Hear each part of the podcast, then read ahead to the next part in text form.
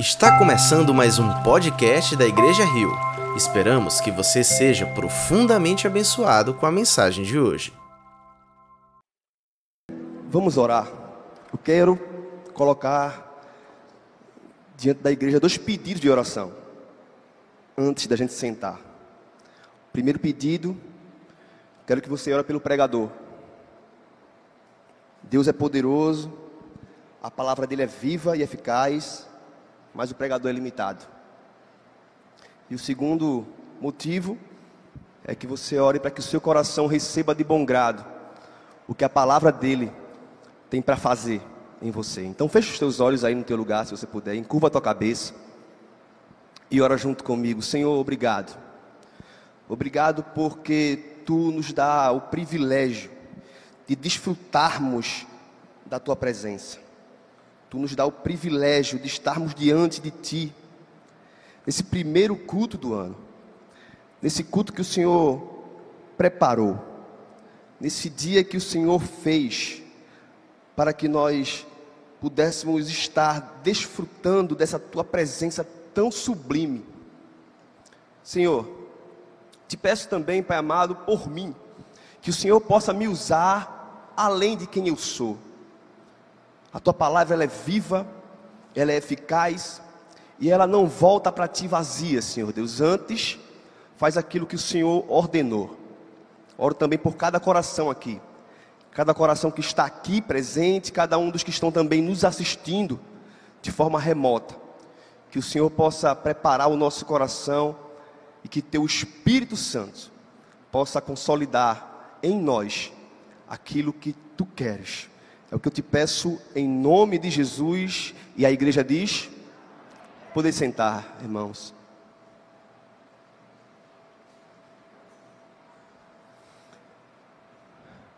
Bom dia, família Rio. Feliz ano novo. Quem foi que esteve aqui na virada de ano? Levanta a mão assim. Quantos foram abençoados aqui na virada de ano? Gente, foi muito lindo estar aqui em família, como igreja. Foi um momento sublime demais, foi um momento maravilhoso. A gente desfrutou aqui da palavra, a gente adorou junto, a gente também depois desfrutou, desfrutou de um banquete maravilhoso ali. Depois nós fomos para casa também desfrutar com a nossa família. Mas foi um momento maravilhoso. E hoje é o primeiro culto dominical do ano de 2022. O ano está só começando. E nós, como igreja, nós que temos a Cristo como alicerce, nós somos os primeiros que deveríamos estar com o coração mais esperançoso para esse ano que vai, que já começou. Por mais que os cenários que estão diante dos nossos olhos não sejam tão favoráveis.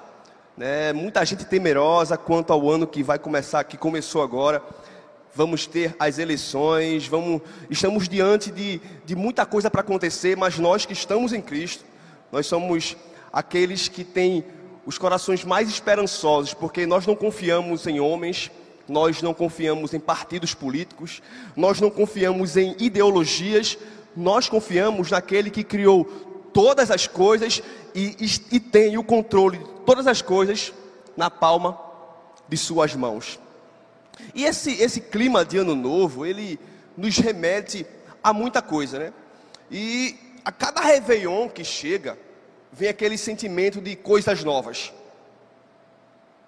Para alguns, pensar em algo novo é motivo de alegria. Tem gente que deseja sempre estar vivendo coisas novas. Para outros, viver algo novo é motivo de temer. Aqueles que olham assim e falam, ah, as coisas vão mudar, é misericórdia. O que é que vai vir pela frente? E quantos de nós não fizemos planos? Eu tenho certeza que diante de mim aqui existem planos de dietas novas. Amém, irmão? Existem planos de esse ano eu consigo concluir a leitura da Bíblia toda. Existem planos de pessoas que disseram a Deus: Senhor, eu prometo me empenhar mais nos relacionamentos. Eu prometo ter mais tempo de oração nesse ano contigo. Eu prometo, Senhor, ter momentos a sós contigo. Eu, eu quero viver algo novo. Eu quero entrar na academia. Eu quero agora não desistir no meio do ano. Eu não quero mais procrastinar as coisas que eu coloquei no papel. Pessoas aqui na virada fizeram promessas a Deus e hoje começam com esse desejo de cumprir. Inclusive, alguns de nós que estamos aqui vieram para esse culto a fim de receber da parte de Deus nesse primeiro culto do ano um direcionamento. Quem sabe alguns de nós não vieram aqui a fim de ouvir do pregador as três dicas infalíveis de fazer com que o meu ano de 2022 seja um sucesso. Ou então, os cinco passos para ter uma vida próspera em 2022. Em todo o mundo agora, não apenas aqui, mas em toda a igreja, na igreja em todo o mundo, também existem pessoas que estão de forma religiosa em busca de algo de uma forma supersticiosa. Talvez eu vou para o primeiro culto do ano, eu posso faltar qualquer um culto, mas o primeiro culto eu não posso faltar porque eu sei que no primeiro culto do ano, Deus vai me abençoar para que os demais dias desse ano sejam uma benção. E olha só, é gente que acredita no poder de Deus. É gente que crê que Deus pode realizar milagres. É gente que vem a lugares como esses e sabe que Deus pode fazer aquilo que aos nossos olhos é impossível se tornar possível. É gente que crê no poder de Deus. É gente que quer viver coisas novas. Eu não quero perguntar, mas eu tenho certeza que se eu perguntasse aqui quantas pessoas aqui querem viver coisas novas, muitos levantariam as mãos. E eu vou falar hoje aqui, a minha pregação hoje vai ser sobre novidade. Vou falar sobre novidade. Mas deixa eu logo te dizer uma coisa. Eu vou lhe frustrar se você veio aqui achando que eu tenho cinco dicas ou cinco, cinco passos para que você viva coisas novas. Eu vou falar sobre a novidade mais importante na vida de um homem. Eu vou falar sobre o maior milagre que um homem e uma mulher podem experimentar. E não é uma porta aberta, não é uma cura física, não é um novo emprego, uma nova perspectiva de vida. Eu quero falar sobre uma novidade, ou melhor, sobre a novidade mais necessária na vida de um homem. Se você puder, abre comigo a tua Bíblia no Evangelho segundo João, capítulo 3. Nós vamos ler a partir do versículo 1.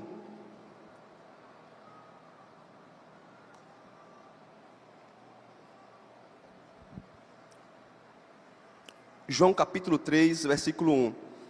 Nós vamos ler do capítulo 3, a partir do versículo 1, mas eu queria que você pudesse comigo também ler os três últimos versículos do capítulo anterior. A nossa Bíblia, ela é dividida por capítulos e versículos para melhor organização, mas quando João escreveu, ele escreveu direto. Não é separado. Um capítulo completa o outro. A gente não pode tirar do contexto um texto. Então, João capítulo 2, versículo 23 fala: Enquanto estavam em Jerusalém, na festa da Páscoa, muitos, muitos viram os sinais miraculosos que ele estava realizando e creram em seu nome. Muitos viram os sinais miraculosos que Jesus estava realizando e creram em seu nome. Mas Jesus não se confiava a eles, pois conhecia todos Não precisava que ninguém lhe desse testemunho a respeito do homem, pois ele bem sabia o que havia no homem. Capítulo 3, versículo 1 diz: Havia um fariseu chamado Nicodemos, uma autoridade entre os judeus.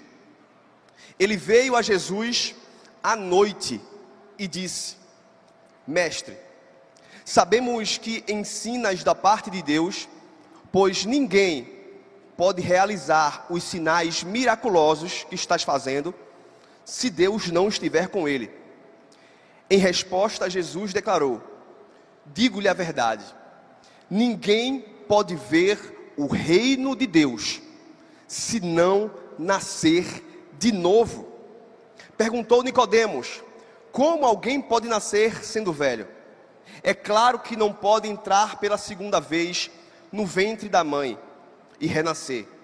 Respondeu Jesus: Digo-lhe a verdade. Ninguém pode entrar no reino de Deus se não nascer da água e do espírito. O que nasce da carne é carne, mas o que nasce do espírito é espírito. Não se surpreenda pelo fato de eu ter dito: é necessário que vocês nasçam de novo.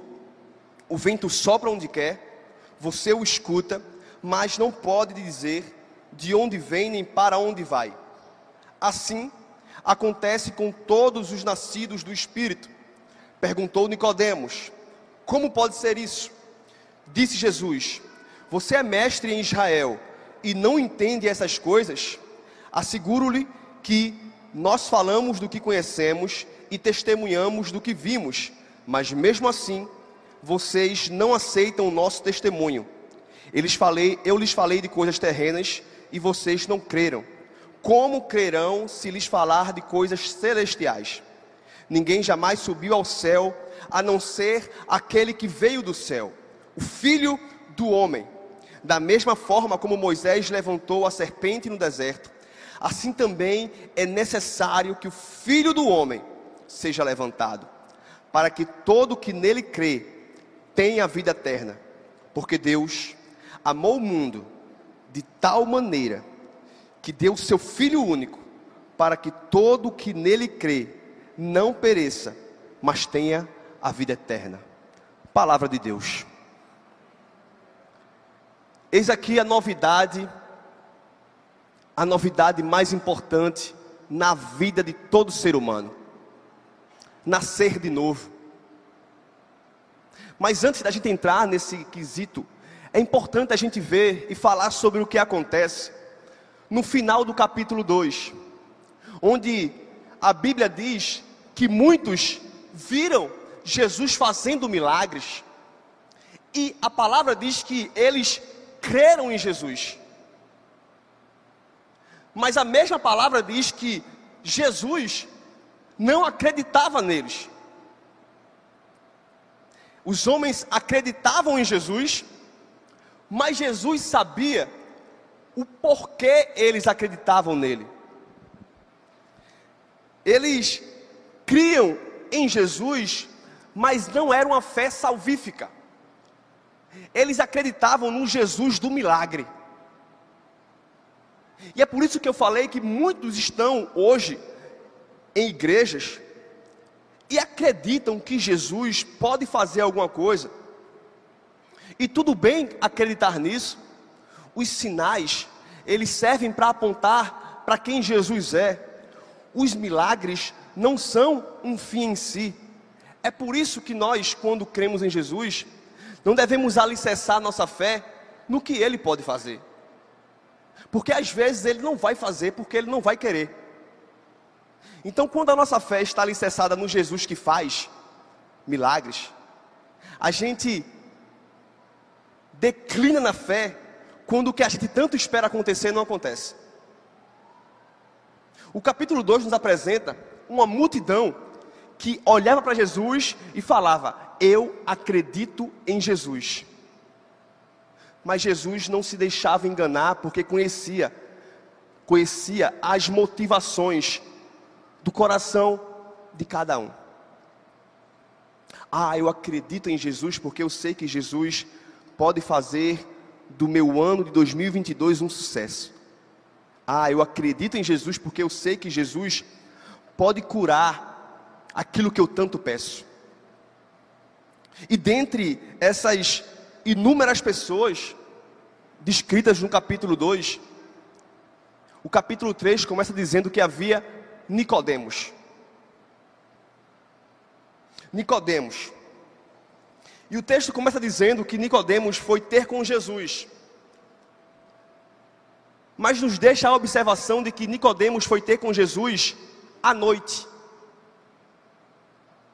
E eu não sei se você consegue entender, mas quando ele vai à noite, quando ele vai às escuras, na realidade, ele estava querendo ter algo de Jesus, talvez uma informação teológica, talvez uma revelação, talvez receber poder. Ele queria ter algo de Jesus, mas ele não queria que as pessoas o associassem a Jesus. Ele estava indo à noite para que ninguém o visse. Ele queria obter algo de Jesus, mas ele não queria o compromisso. Isso nos fala muito acerca de religiosidade. Pessoas que às vezes estão domingo após domingo nas igrejas, em busca da sua bênção, mas, mas na realidade eles não querem compromisso com Jesus. Na verdade, eles não querem nem que as pessoas o associem a Jesus. Não, eu não sou crente, eu sou apenas um simpatizante. Eu sou apenas alguém que me identifico. Eu sou alguém que sei que Jesus pode fazer alguma coisa. E Nicodemos, quando ele chega até Jesus, reparem, ele chega até Jesus elogiando Jesus. Ele chega dizendo: Mestre, Rabi, eu sei que tu vens da parte de Deus. Tu tens parte com o divino, porque as coisas que tu fazes só revelam que Deus está contigo. E ele começa tecendo elogios. Mas, olha só, bajulação não é adoração. Bajulação é aquilo que provém apenas de braços levantados e de palavras jogadas ao vento mas não emanam do coração. Bajulação está mais associado a uma moeda de barganha, onde eu acho que se eu adorar a Deus, Ele vai fazer aquilo que eu tanto quero. Se eu levantar minha mão naquele momento do louvor, se eu lembrar a Deus quem Ele é, dizendo: Senhor, lembra que Tu és santo, Tu és poderoso, Tu és fiel, Tu lembra, né? Então, já que eu estou te lembrando, por favor, faz algo em minha direção. Nicodemos, quando vai até Jesus, ele vai dessa forma. Ele vai dizendo a Jesus: Jesus, tu és o mestre. Mas sem que Nicodemos fizesse uma pergunta, a Bíblia fala que Jesus responde algo. E respondeu-lhe Jesus: Nicodemos, eu não estou afim de ouvir os teus elogios. Pouco me importa se tu és mestre em Israel. Pouco me importa, Nicodemos, se tu sabes falar bem. Uma coisa é necessária para você. É necessário. É necessário que você nasça de novo. Eu não sei qual foi a nossa motivação para vir até aqui nesse primeiro culto de domingo, mas eu escuto da boca de Jesus hoje, quero também que você escute a seguinte frase: É necessário nascer de novo. Nessa manhã eu quero falar com vocês sobre esse assunto essencial é essencial no que diz respeito à nossa fé. Saiu da boca de Jesus. Não sei se você é como eu. Eu leio a Bíblia toda e acredito que a Bíblia toda é a palavra de Deus. Mas é interessante que quando eu leio, disse Jesus ou respondeu Jesus, os meus olhos se arregaram mais, porque eu sei que ali saiu da boca do próprio Deus encarnado. Então, não é que todo o resto da Bíblia seja menos importante, mas parece que aquilo vai vir mais direto. É Deus falando. É Deus falando, é necessário. Ele não falou, olha, é, vai ser melhor, ou é, vai ajudar mais. Ele falou, é necessário. Não há outro jeito. O novo nascimento é uma necessidade na vida de todo ser humano. Se você não nascer de novo, a sua religião é vã. Se você não nascer de novo, a sua fé é vã. Se, se você não nascer de novo, a palavra de Deus vai estar contra você no dia do juízo. Se você não nascer de novo, você não pode entrar no reino de Deus. E é curioso que Jesus trate esse assunto com um homem como Nicodemos. Porque, reparem, ele não tratou esse assunto com aquela mulher que foi pega em flagrante adultério.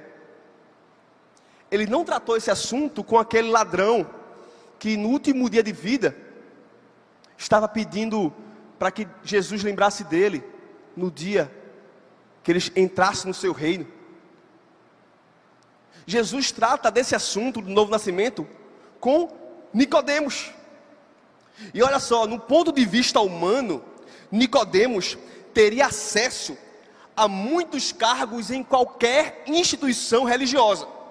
Um homem como Nicodemos, chegando em muitas igrejas hoje, pelo seu currículo teológico, por ser um mestre, por ser um homem de moral irretocável, ele teria acesso a púlpitos facilmente. Seria dado na mão de Nicodemos cargos e mais cargos de forma muito fácil. Mas foi para esse homem que Jesus olhou nos olhos e falou: é necessário nascer de novo. E dentro desse texto, desse, dentro desse contexto, dentro desse assunto, eu quero ver três coisas com vocês: a necessidade do novo nascimento, o porquê eu tenho que nascer de novo, qual é a natureza do novo nascimento, o que é o novo nascimento e qual é a causa do novo nascimento. Qual é a necessidade? Por que eu tenho que nascer de novo? Porque todos nós somos pecadores. A nossa carne é inimizade contra Deus. A nossa carne, ela é predisposta de nascença a pecar, a mentir. Nós somos concebidos em pecado. Nós não desejamos a Deus, como fala em Romanos. Não há quem diga, eu quero Deus de toda a minha alma, sem que antes Deus olhe para esse homem e, por pura graça, se compadeça. Todos pecaram e destituídos estão da glória de Deus. Nossa natureza é pecaminosa. E só um novo nascimento, só uma nova vida fará com que a nossa carne agora receba de frente uma oposição que provém do Espírito. Nós precisamos nascer de novo, porque nós somos pecadores. Nós precisamos de uma nova natureza. Por que precisamos nascer de novo? Porque sem novo nascimento não existe salvação. Versículo 13 ele fala: Digo-lhe a verdade, ninguém pode ver o reino de Deus se não nascer de novo. No versículo 5, Jesus diz: Ninguém pode entrar no reino de Deus se não nascer da água e do Espírito. Jesus falando. Jesus olhando para um homem religioso, íntegro, e dizendo: tem que nascer de novo, filho. Tem, tem que haver um novo nascimento. É porque no reino de Deus só vai entrar um tipo de pessoa. E não é os que foram membros de uma igreja, não é os que tiveram uma carteirinha, não é os que tiveram um certificado de batismo, não é os que tiveram o seu ponto batido assiduamente, domingo após domingo, em instituições religiosas. Só vai entrar um tipo de pessoa no reino de Deus, que são os nascidos de novo. É porque sem novo nascimento não existe salvação. Porque precisamos nascer de novo? Porque apenas uma fé intelectual ou emocional não é suficiente versículo, nos últimos versículos capítulo 2, a Bíblia fala que as pessoas acreditavam em Jesus. Eu acredito em Jesus. Mas uma fé intelectual ou emocional não é suficiente. Os demônios acreditam em Jesus. Os demônios sabem quem Ele é quando vêm, se prostram diante dele e falam quem ele é. Eles não apenas sabem quem é Jesus, como temem e tremem. Mas saber quem é Jesus não significa nascer de novo. Eles creram, muitos creem no Jesus do milagre. E saber quem é Jesus não significa salvação. Porque precisamos nascer de novo? Porque o novo nascimento é uma ordem absoluta. Não tem vírgula, não tem mais, é apenas é necessário nascer de novo. A pergunta não é a quantos cultos você vai, quantos ministérios você serve. A pergunta não é quantos anos de igreja você tem, a pergunta é se você nasceu de novo. Qual é a natureza do novo nascimento? Para a gente saber o que é o novo nascimento, a gente antes precisa saber o que não é o novo nascimento. O novo nascimento não é prosperidade financeira. Nicodemos era um homem de bem posses. E algumas pessoas pensam que se você for uma pessoa próspera financeiramente, aquilo significa de que Deus está com você.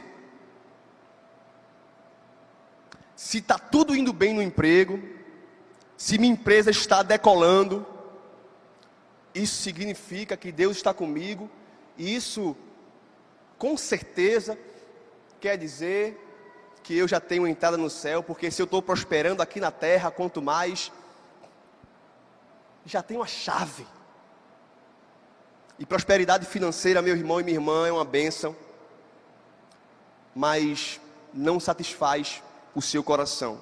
O dinheiro pode te dar uma casa linda, mas não pode te dar um lar feliz. O que não é novo nascimento? Novo nascimento não é profundo conhecimento da Bíblia.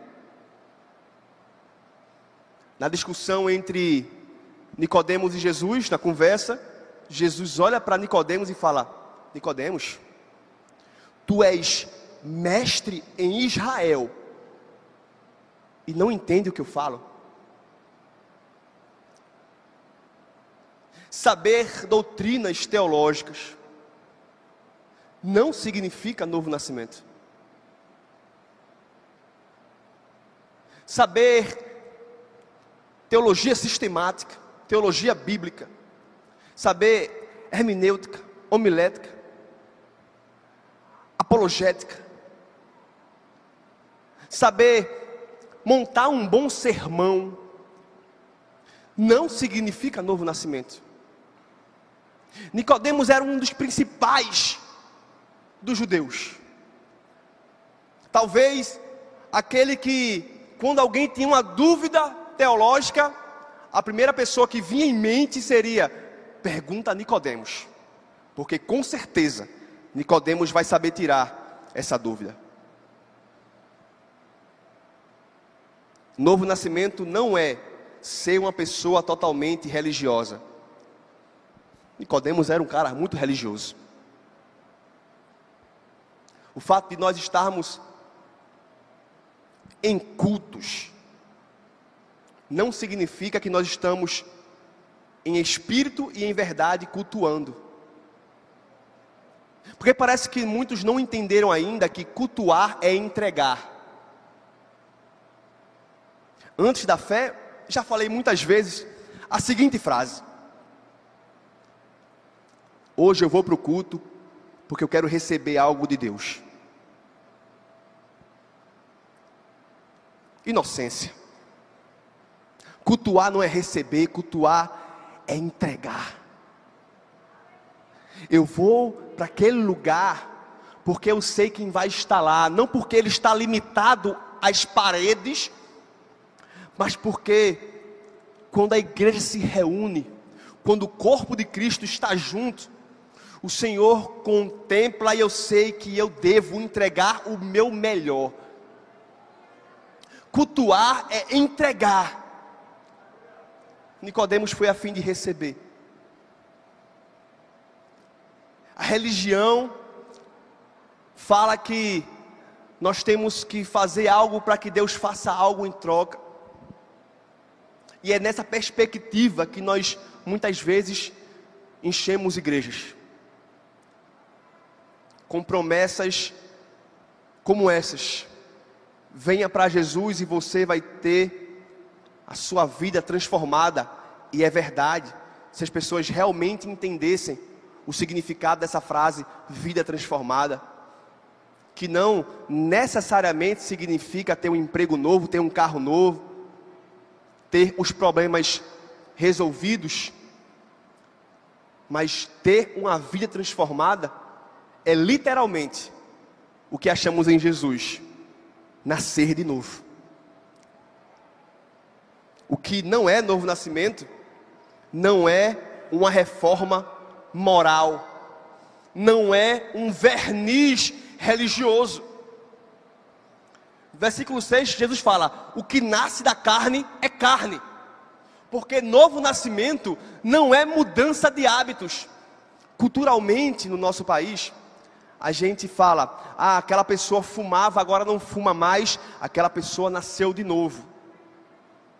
Aquela pessoa bebia, não bebe mais. Aquela pessoa nasceu de novo. E nós devemos sim, devemos sim ter uma vida sóbria e eticamente correta. Porém, não é deixar de fumar ou deixar de beber que vai nos dar acesso ao reino de Deus. Porque o que na realidade Deus quer não é tratar os nossos hábitos de maneira externa, mas é tratar as motivações do nosso coração.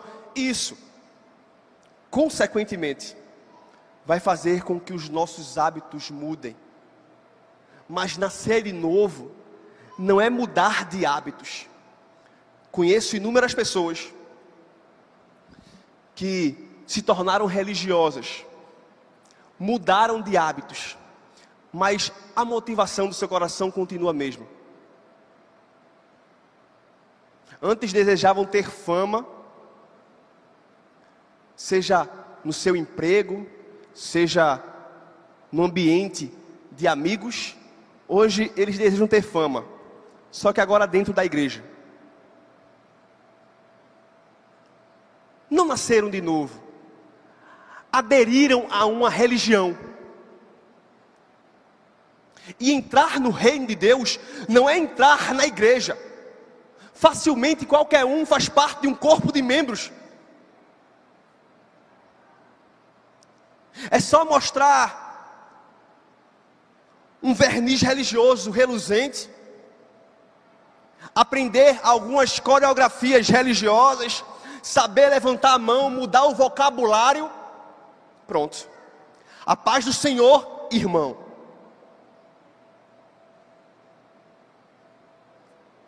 Nascer de novo não é apenas uma reforma moral ou um verniz religioso não é sobre o que o homem pode fazer. O homem pode mudar hábitos. Conheço gente que não crê em Jesus e conseguiu deixar de fumar, deixar de beber. Mas não é sobre meios humanos. Não é sobre o que o homem pode fazer. E é interessante que Nicodemos olha para Jesus e fala o seguinte: Deixa eu ver se estou entendendo. Como é que um homem sendo velho pode novamente entrar no ventre da mãe? Parece que Nicodemos está querendo tirar onda com a cara de Jesus, né? Mas na realidade, com essa palavra, com essa frase, ele está querendo mostrar a Jesus, e a Bíblia está querendo nos mostrar, que ele estava procurando meios humanos de nascer de novo. E essa é a nossa tendência. Quando um problema se revela, naturalmente a gente começa a pensar: o que é que eu posso fazer para que isso mude?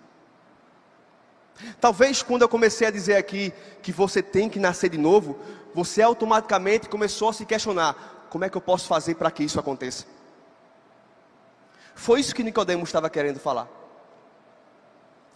É, Rabi, eu não estou achando aqui na minha cachola uma forma natural disso acontecer. Aí parece que Jesus olha para ele assim e fala: está começando a entender. Porque o novo nascimento é algo radicalmente novo. É inédito. Ei, Jesus não quer te melhorar. Ah, eu vou para Jesus porque eu quero ser uma pessoa melhor. Jesus não quer te melhorar, Jesus quer te transformar.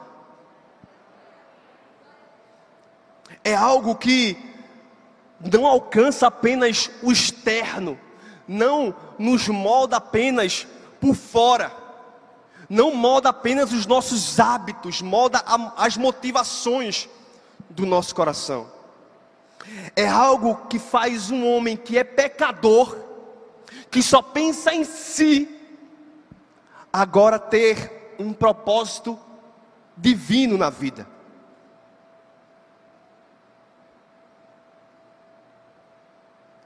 É o novo nascimento que faz com que um homem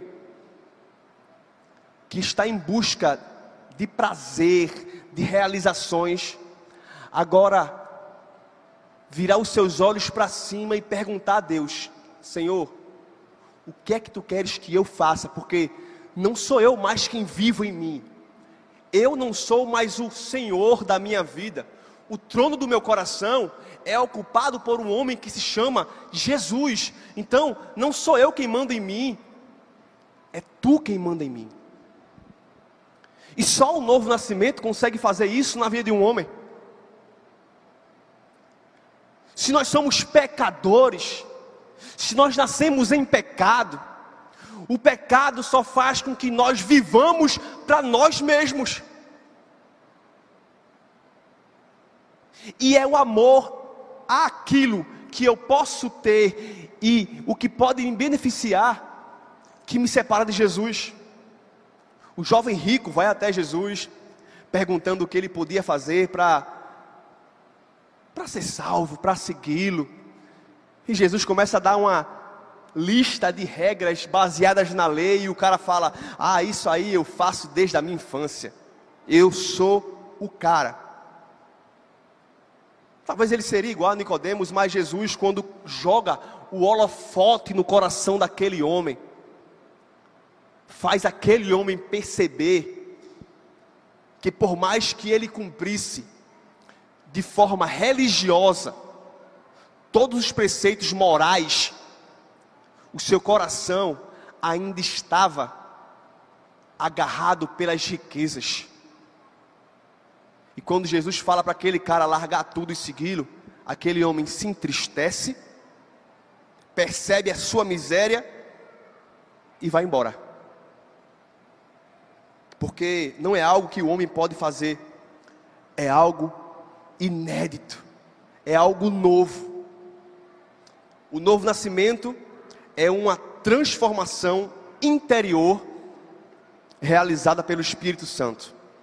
Versículo 5, Jesus diz: Digo-lhe a verdade, ninguém pode entrar no reino de Deus se não nascer da água e do Espírito. Muitos teólogos concordam que quando Jesus fala para Nicodemos sobre nascer da água, ele estava querendo fa falar algo que Nicodemos conseguisse entender. E quando ele falou nascer da água, automaticamente Nicodemos associou a João Batista e associou a arrependimento. Se o homem não se arrepende, não nasce de novo.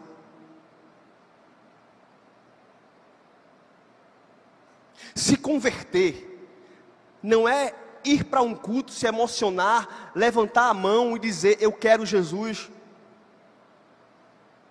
É isso que nos confunde acerca de perder a salvação. Ah, brother, mas eu conheço gente que perdeu a salvação. Ah, foi por quê? Não, porque eu vi alguém um dia indo lá para frente da igreja, levantando a sua mão e dizendo eu quero Jesus, e hoje está nas drogas.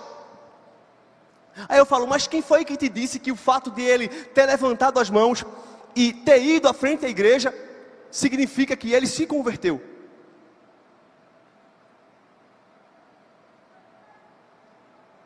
O nascimento, o novo nascimento, provém de um arrependimento profundo.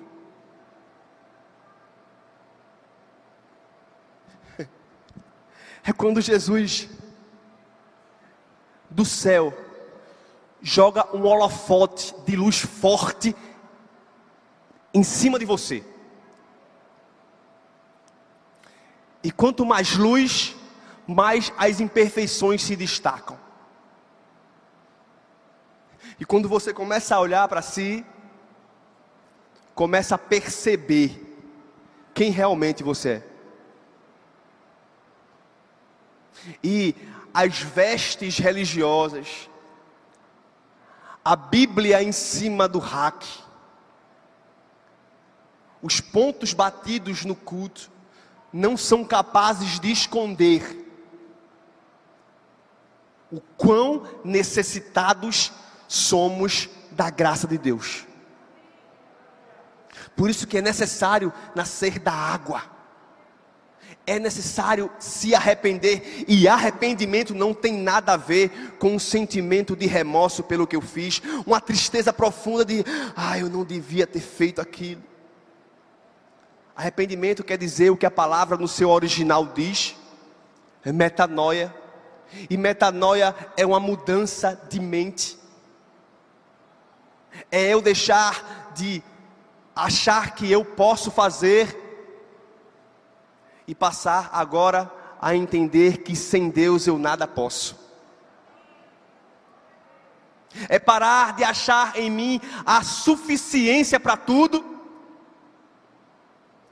e entender que Jesus é tudo que eu preciso. É uma transformação celestial. Quando nós nascemos de novo, nós não temos apenas o céu como o nosso destino, mas agora também como a nossa origem, porque nós nascemos do céu. Nascer de novo não é hereditário. Talvez algumas pessoas respondam perguntas como: Você nasceu de novo? Da seguinte forma: Sim, nasci em lar evangélico. Meu pai é pastor.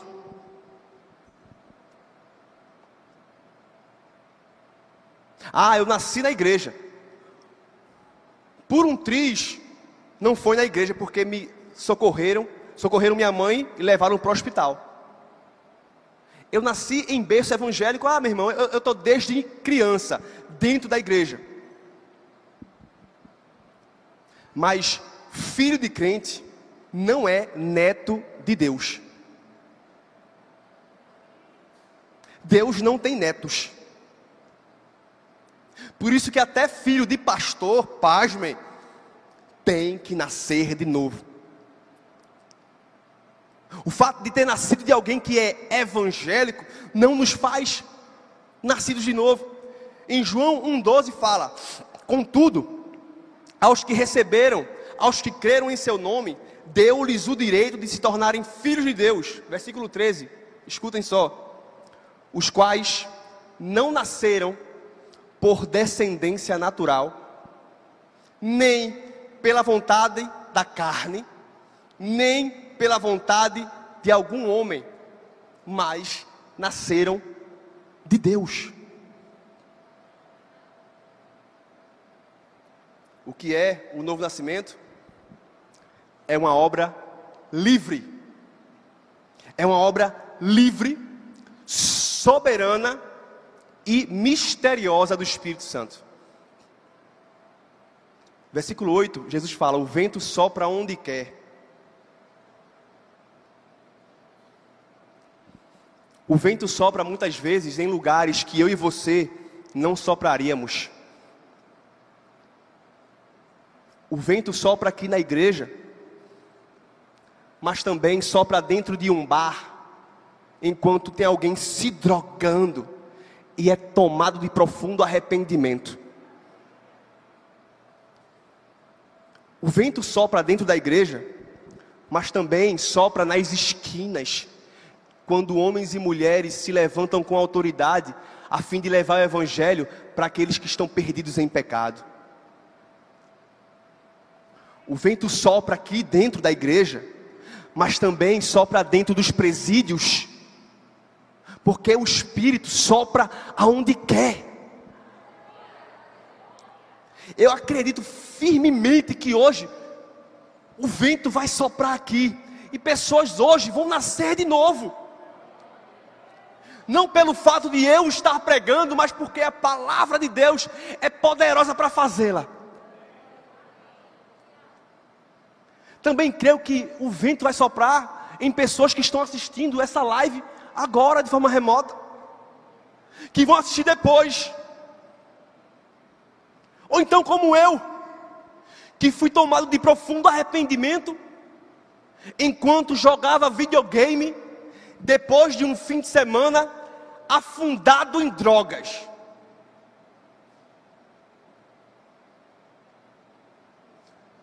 Fui tocado com uma dor, temi porque achei que ia ter uma overdose, pelo fato de ter consumido muita droga na semana anterior. E naquele momento eu tive um encontro com Deus. Chorava que não sabia o porquê, hoje eu entendo. E desde aquele dia, o fato de eu ter nascido de novo, eu consigo olhar para alguém e dizer que eu nunca mais usei as drogas que me aprisionavam. Milagre. Para alguns é um processo. Comigo Deus quis assim. Sabe por quê? Porque o vento sopra onde quer, quando quer, em quem Ele quiser. Ele sopra em pessoas que você desacredita. Aquelas pessoas que você olha e fala, aquele ali não tem mais jeito. Se Deus quiser, meu irmão. Ele sopra em pessoas que você não tem mais esperança. Senhor, há quanto tempo te peço? Toca no coração dele. já anos e anos, depois de tanto tempo, você já se conforma, não acredita mais. Aí parece que nessa hora o vento vai lá e te surpreende. E aquela pessoa que outrora estava perdida, agora está servindo ao Senhor diante dos teus olhos. Porque o vento sopra onde quiser. Mas qual é a causa do novo nascimento? Nós vimos o porquê precisamos nascer de novo. Vimos o que não é novo nascimento. Vimos o que é novo nascimento. Mas como é que isso acontece?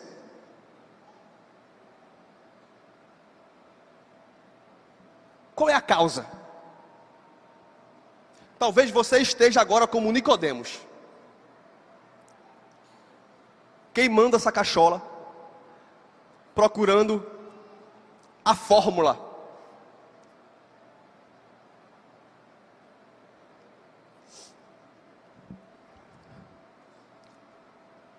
Vou chegar em casa e agora vou começar a ler dois capítulos de Bíblia por dia jejuar cinco vezes por semana, porque eu acho que assim vai dar certo.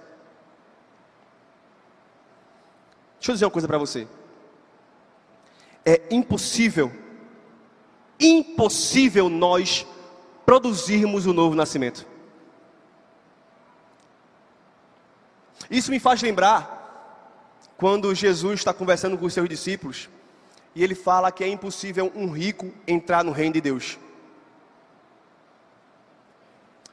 É mais fácil um, um camelo passar pelo buraco da agulha do que o rico entrar no reino de Deus. Aí os discípulos falam: então quer dizer que no reino de Deus só vai ter pobre? E não é isso que Jesus está querendo falar. Mas Jesus, então se é impossível, como é que a gente pode fazer? Aí Jesus responde: a célebre frase que todos nós conhecemos: é impossível para os homens, mas para Deus, nada é impossível. Qual é a causa do novo nascimento? Jesus responde para Nicodemos no versículo 14. Da mesma forma, como Moisés levantou a serpente no deserto, assim também é necessário que o filho do homem seja levantado, para que todo o que nele crê não pereça, mas tenha a vida eterna. Jesus estava falando com alguém que conhecia a lei. Ele conhecia as Escrituras. se eu não posso nascer de novo por meios humanos, se eu não posso rejuvenescer, entrar de novo no ventre da minha mãe, eu não consigo achar métodos humanos, Jesus, para que isso aconteça. Entendesse, Nicodemos. Tu lembra quando as serpentes abrasadoras começaram a picar as pessoas no deserto e eles começaram a morrer? Lembro. Eles conseguiram fazer alguma coisa para que aquele veneno não mais tivesse efeito? Não. E o que foi que eles fizeram? Correram para Moisés. Por que eles correram para Moisés? Porque eles sabiam que Moisés tinha parte com Deus. Sim. E o que foi que eles fizeram? Pediram para que Moisés clamasse a Deus. E o que foi que Deus mandou Moisés fazer?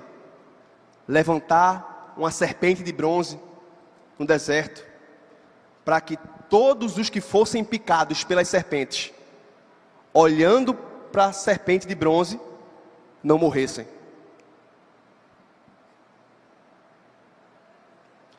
Não é sobre o que eles podem fazer ou o que Moisés pode fazer, é sobre alguém que vai ser levantado no madeiro para que ali haja esperança de vida. Naquela época as serpentes mordiam e aquele veneno matava o corpo. Mas o pecado, que é esse veneno mortal, não mata apenas o corpo, mas mata a alma. E somente tendo a consciência de que em mim eu não consigo produzir o antídoto, só tendo a consciência de que as minhas obras, as minhas práticas religiosas, o meu conhecimento teológico, a minha prosperidade financeira não consegue pagar o preço que é necessário para que eu nasça de novo, fará com que eu olhe para onde realmente eu devo olhar e não é para mim mesmo, é para aquele que foi levantado no madeiro. A serpente levantada no deserto aponta para Jesus levantado no madeiro. Porque as coisas do Antigo Testamento são sombras daquilo que viria. Toda a escritura aponta para Jesus. Então, meu irmão, meu irmão, minha irmã, não é sobre o que você pode fazer. Mas uma coisa é certa: é necessário nascer de novo. Não é suficiente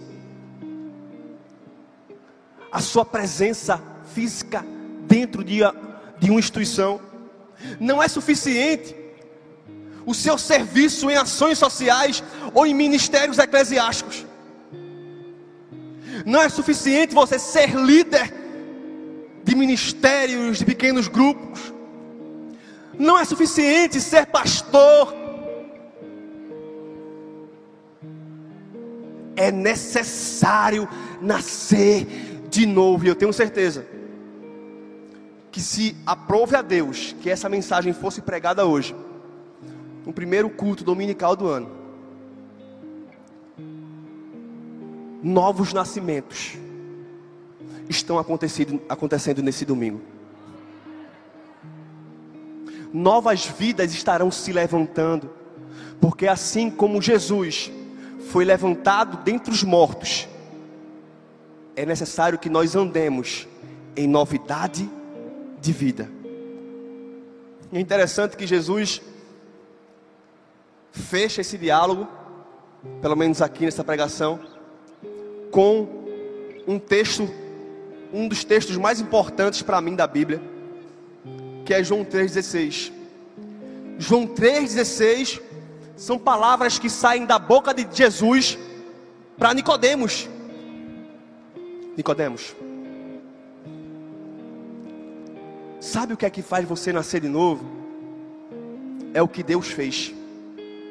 Porque Deus amou o mundo de tal maneira que deu o seu único filho para que todo aquele que nele crê não pereça, mas tenha vida eterna. Esse texto que você conhece de cor foi aconteceu num diálogo entre Jesus e Nicodemos diante de um homem que com um currículo cheio teve que ouvir de Jesus que ele precisava nascer de novo. Não que a mulher pegue em adultério não precisasse nascer de novo, não que Zaqueu não precisasse nascer de novo, mas Jesus intencionalmente fala essa frase para um homem que aos olhos humanos já tinha entrada pronta no céu. É necessário nascer de novo. Eu quero convidar você a fechar os teus olhos agora.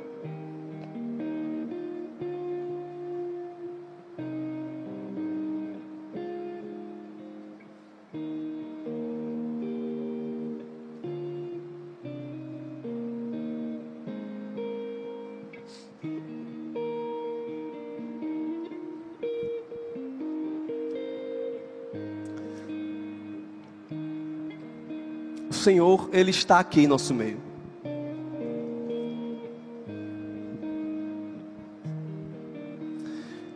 Senhor, o Evangelho foi pregado.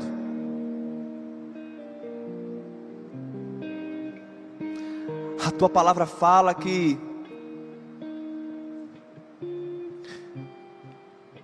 como crerão se não tem quem pregue? Então o teu evangelho foi pregado. A tua palavra fala que a fé vem pelo ouvir e ouvir a palavra de Deus. A tua palavra foi exposta. E é nisso, é alicerçado nisso, que a minha fé se agita em certeza de que hoje haverá festa nos céus.